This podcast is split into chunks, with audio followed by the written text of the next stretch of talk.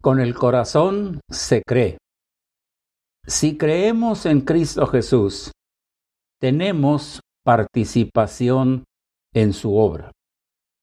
El texto que estaremos analizando en esta ocasión para entenderlo, creerlo y aplicarlo es este.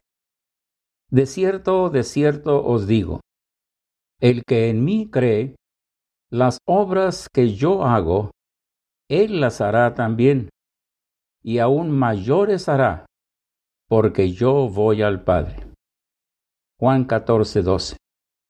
Tal vez lo que nos llama la atención es que el Señor Jesús haya afirmado, y aún mayores hará. Pero nos da la razón, y es esta, porque yo voy al Padre. ¿Qué sucederá como consecuencia de que Cristo ascienda al cielo y se siente a la diestra de su Padre? Primero, estará allí para interceder por nosotros, por lo cual puede también salvar perpetuamente a los que por Él se acercan a Dios, viviendo siempre para interceder por ellos. Hebreos 7:25. Esto nos asegura que podemos estar libres de toda caída y que siempre tendremos los recursos necesarios y suficientes para cumplir con la voluntad de Dios de manera excelente. Cuando Cristo se enfrentó a Satanás, Él lo hizo solo. Y nos relata, lo hizo con sudor como grandes gotas de sangre. Lucas 22, 44. Nosotros luchamos contra las huestes celestiales, con Él a nuestro lado, sin ese desgaste y ese sufrimiento. Pero para ser oídos y recibir esa ayuda, necesitamos orar como Él lo hizo, ofreciendo ruegos y súplicas con temor reverente. Hebreos 5, 7. Segundo, enviará al otro consolador. Dijo el Señor Jesucristo, yo rogaré al Padre y os dará otro consolador para que esté con vosotros para siempre, el Espíritu de verdad. Pero vosotros le conocéis, porque mora en vosotros y estará en vosotros. Juan 14, 16, 17. La venida del Espíritu Santo no solo significa tener su presencia constantemente en nuestro corazón para ayudarnos y animarnos en nuestro servicio, también es que se abra la puerta a los gentiles y se eliminen las restricciones en medio de las cuales el Señor Jesús ministró la palabra de Dios. Pues leemos, de manera que se cumple en ellos, los judíos, la profecía de Isaías que dijo, de oídas oiréis y no entenderéis, y viendo veréis y no percibiréis. Mateo 13, 14. 3. Debido a esto, inicia la época de la gracia. Por esto, cuando el apóstol Pedro predica en Pentecostés, se convierten como tres mil personas. Hechos, 14, Hechos 2, 41. Y así, el Espíritu Santo sigue añadiendo a la iglesia de Cristo y bautizando en un cuerpo a más cada día. Hechos 2, 47 y 1 Corintios 12, 13. Esta es la razón más grande que respalda la afirmación y aún mayores hará. Pero no veremos estas mayores obras con ningún esfuerzo de nuestra parte.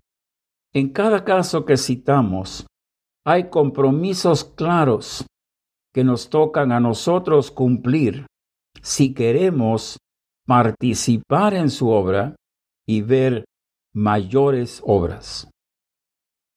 Repasemos los compromisos y comprometámonos a cumplir con ellos tal como Dios lo marca. Primero, nuestra vida de oración. Se nos pide levantar manos santas, sin ira ni contienda.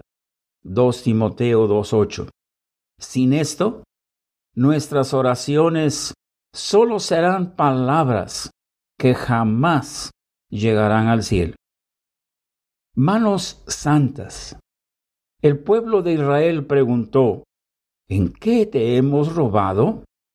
Y Dios le contestó, en vuestros diezmos y ofrendas. Malaquías 3:8.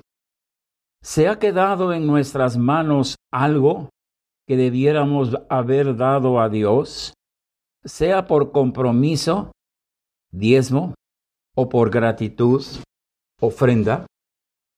Sin ira ni contienda.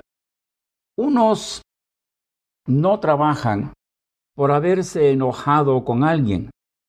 Otros lo hacen buscando solo ganar elogios de otro.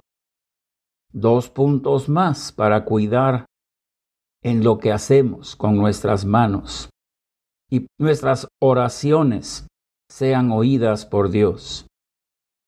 El cumplir sus mandamientos es la segunda condición.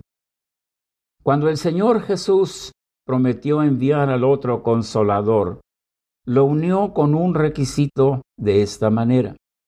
Si me amáis, guardad mis mandamientos, y yo rogaré al Padre, y os dará otro consolador. Juan 14, 15. Estemos conscientes de esto. Para que el Espíritu Santo more en nosotros, necesitamos guardar sus mandamientos, entendiendo que ignorarlos no nos exime de cumplirlos. Si esto es así con los hombres, lo es más con Dios. Tenemos en nuestras manos una Biblia y al Espíritu Santo que nos ayudará a entenderla.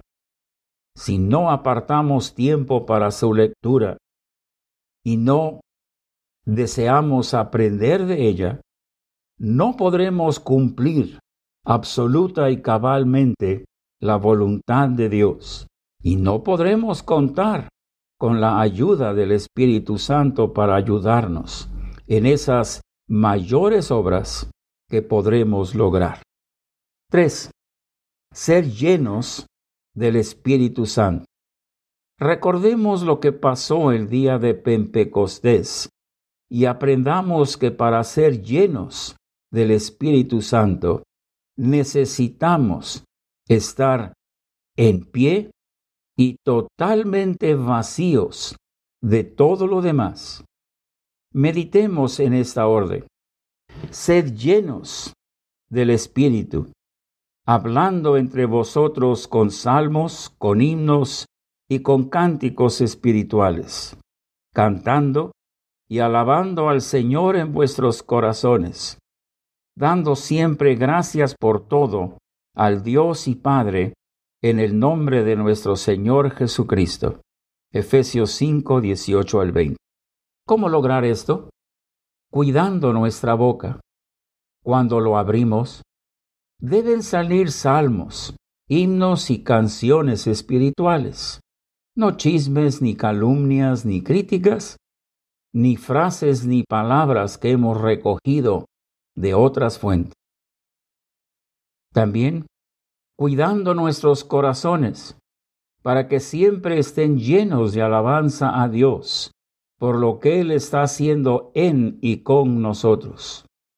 Nos damos cuenta de cómo cada día somos transformados de gloria en gloria en la misma imagen de Dios? 2 Corintios 3, 18.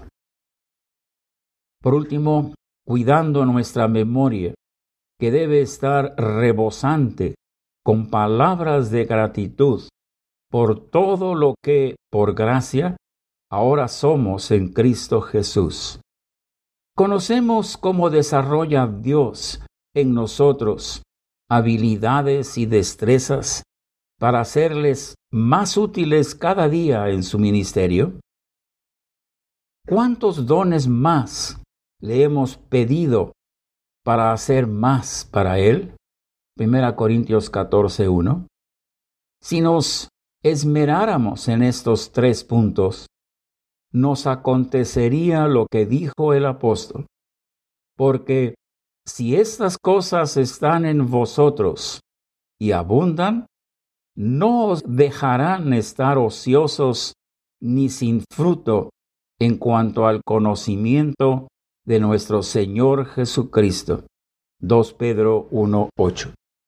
Y se cumplirán las palabras del Señor. Las obras que yo hago, Él las hará también, y aún mayores hará. Hermanos y hermanas, el Señor Jesús, nuestro amado Maestro, está dispuesto a hacer mucho en y con nosotros. ¿No merece que nos dejemos capacitar por Él para llegar a hacer esas cosas aún mayores? Su amor por nosotros lo demanda, pero será hecho conforme a nuestra fe. Y es con esto que veremos los resultados. Tenemos el poder del Señor para lograrlo la presencia del Espíritu Santo para capacitarnos. Solo nos falta la fe para pedirlo. Si creemos en Cristo Jesús, tenemos participación en su obra. Nuestra fe hará la diferencia. Oremos. Dios nuestro, gracias por esta seguridad que las palabras de Cristo nos dan. Pero danos la fe para creerlo. Él está allí para darnos todo lo que es necesario y suficiente, no solo para que hagamos lo que hicimos ayer, sino que cada día las hagamos mayores y mejores. Danos la fe para creerlo. Danos el tiempo para estar contigo danos la disposición de dejarnos en manos del Espíritu Santo para que Él nos transforme y nos capacite para lograrlo. Lo pedimos en el nombre del Señor Jesús. Amén.